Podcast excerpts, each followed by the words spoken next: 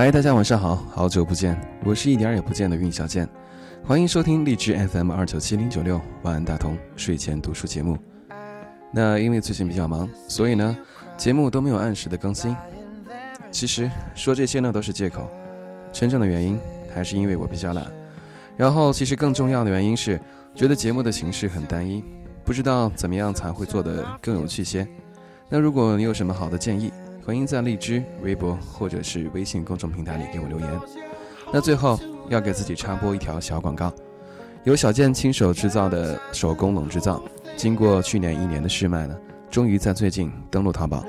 欢迎大家在淘宝搜索商品或者是店铺“小健制造”，皂是香皂的皂哦。OK，那接下来我们继续播送丁丁章所著的《人生需要揭穿》第六十一篇：抱怨的人都难看，和第六十二篇《苦肉计》。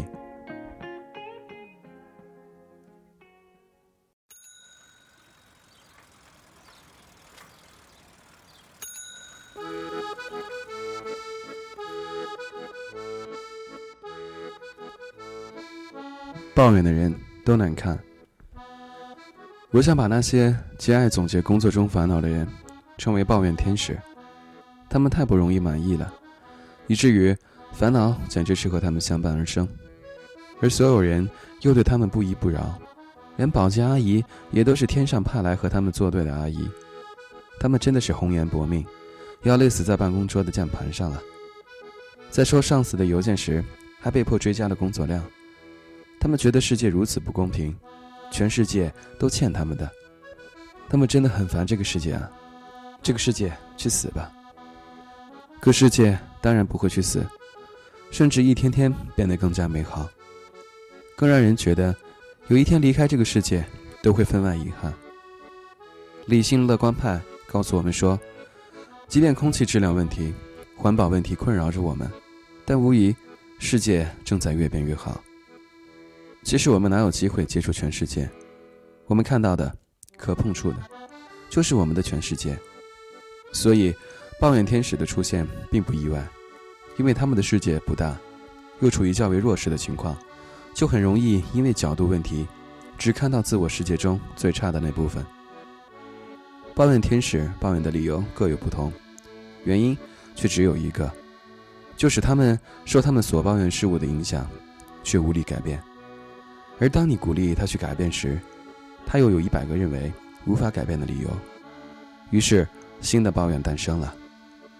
如果用他们的怨气去盖楼，大概立刻会超越迪拜塔，成就世界之最。抱怨天使的出现并非偶然，他们常常代表着最低端员工的想法。从某种程度上来看，他们简直可以成立工会。当然。如此负面的他们自然不会被选，因为他们常常排斥机会，认为那都是别人不愿意做的苦力活，所以抱怨天使常常什么都不做，他们只负责厌恶现实，以及大声的发表意见。我认识的一个小朋友，他偶尔迟到，因此就会被记录，然后罚款。他们公司还有奇怪的规定，比如桌面乱就会被罚款。比如离开工位不把凳子推进去也会被罚款，所以他极其烦恼。他抱怨说：“这样是不对的，迟到是因为我们加了班，既然没有加班费，就不该让我们因为迟到而买单。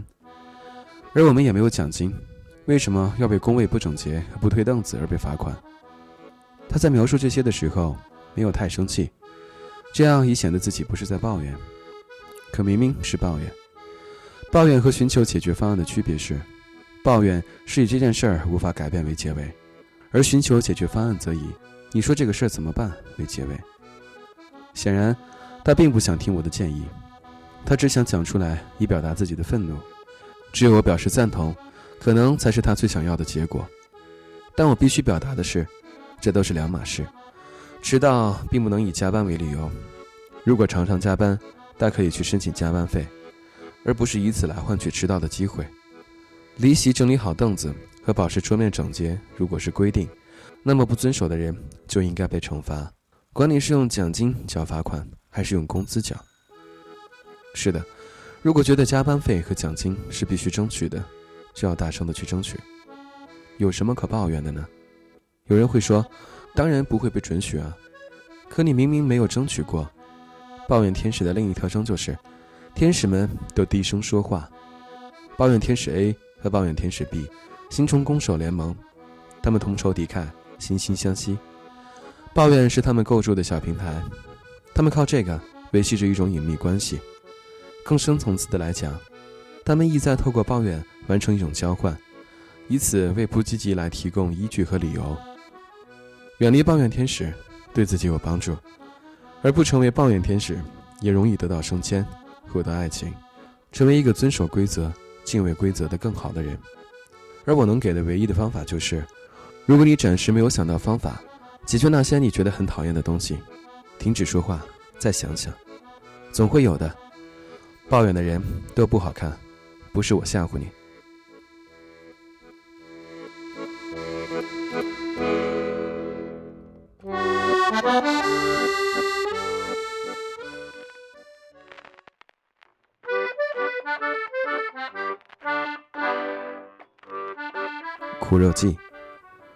我可怜的好朋友们，在感情里大多是 loser。概括一下就是：自己是大奶的，总被小三击败；自己是小三的，又都斗不过大奶。当然，这里的小三和大奶说的都是在爱情阶段里的。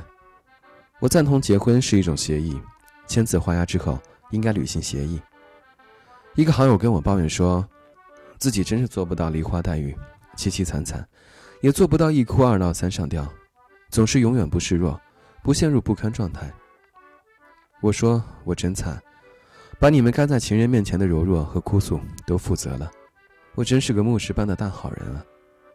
可那些真是不堪吗？我的意思是，在爱人面前示弱、称败，并用各种手段达到攒握住对方的目的，算不堪吗？有的时候，真的很难说，毕竟。大多数人面对一段新感情的勇敢，最后都会毁于旧爱的泪水和撕心裂肺。我所听过的不堪之最不堪，是一个朋友的女友，我们叫她“滚楼小姐”吧。这朋友一说分手，她就从楼梯上往下滚，边滚边哭。这状况是多么惨烈啊！金牛座的我，设身处地，万分想到现场一探究竟。一个人在一个怎样的楼梯上？以何种姿态往下滚？是咣当一下躺倒，还是缓缓地接触地面？又如何做到边滚边哭？这在回音系统这么强大的楼梯间里，该是怎样一幅画面？朋友没有做技术分析，只悠悠的叹气。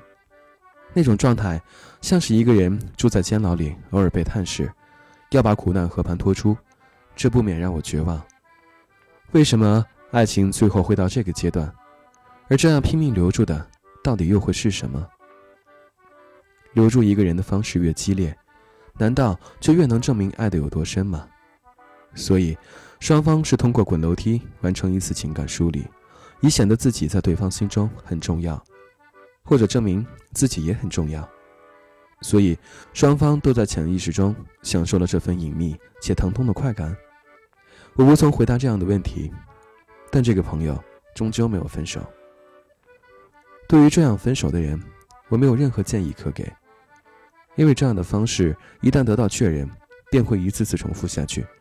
如果这样一场对垒中滚楼梯有用，下次自然还用滚楼梯的方式解决，且会逐渐升级，变本加厉，渐渐滚出世界水平，来到世贸天阶滚楼梯也说不定。这些方式也如哭闹、寻死、吃药，以危害个人身体，达到对另一个人的绝对控制。《孙子兵法》总结说：“这叫苦肉计。”那么被苦肉计吃定的人，请你们好好回到原地待着，并用心的对他或者他，不要再心猿意马，也不要再向别人描述中计后的不舒适、不高兴。我认识大部分的中计者，又频频启动这样的程序，那状态如同不停重播，剧情一模一样。而实施苦肉计的你们，我表示很心疼。并请你们做好持续苦肉计的准备。你们可以用来做很多事情的身体，却用来滚楼梯，或者被刀片拉伤，被烟头留下痕迹。你们泪水滂沱的祈求对方的时候，其实已经失去了爱情。他们唯唯愿意的留下来，并不只因你是天边最美的云彩。当然，旧爱值得珍惜，我从不否定两人在一起后，身体发肤与个人世界无限交集后，那种难以割舍的感觉。但如果你真的无法以爱的方式与对方相处，或者真的面对一种巨大到要和旧爱分开的诱惑，做好决定，只能选择一个，这才是对几方面的尊重。再爱一个人，我也做不到伤害自己去达成所愿。那个烦恼的、皱着眉头、有怨气、身在心不在的对方，也从不会是我爱的人。我的分手都只分一次，我的留下也只因为你太可爱，而不是太可怕。我不会因为你要自杀就留下来陪你，除非你不因为我。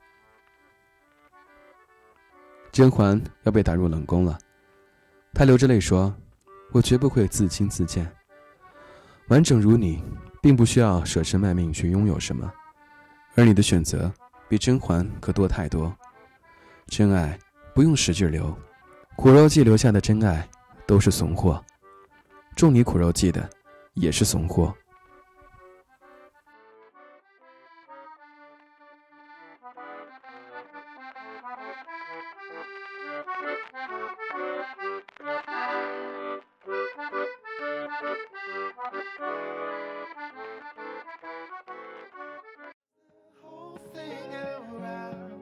OK，今天的书就读到这里。如果你是第一次收听，并且觉得还不错的话，请搜索我的微信公众账号 DT U Life。如果你有什么好的书目想分享给大家的话，请在平台里给小江留言。好，晚安，大同，晚安，亲爱的你。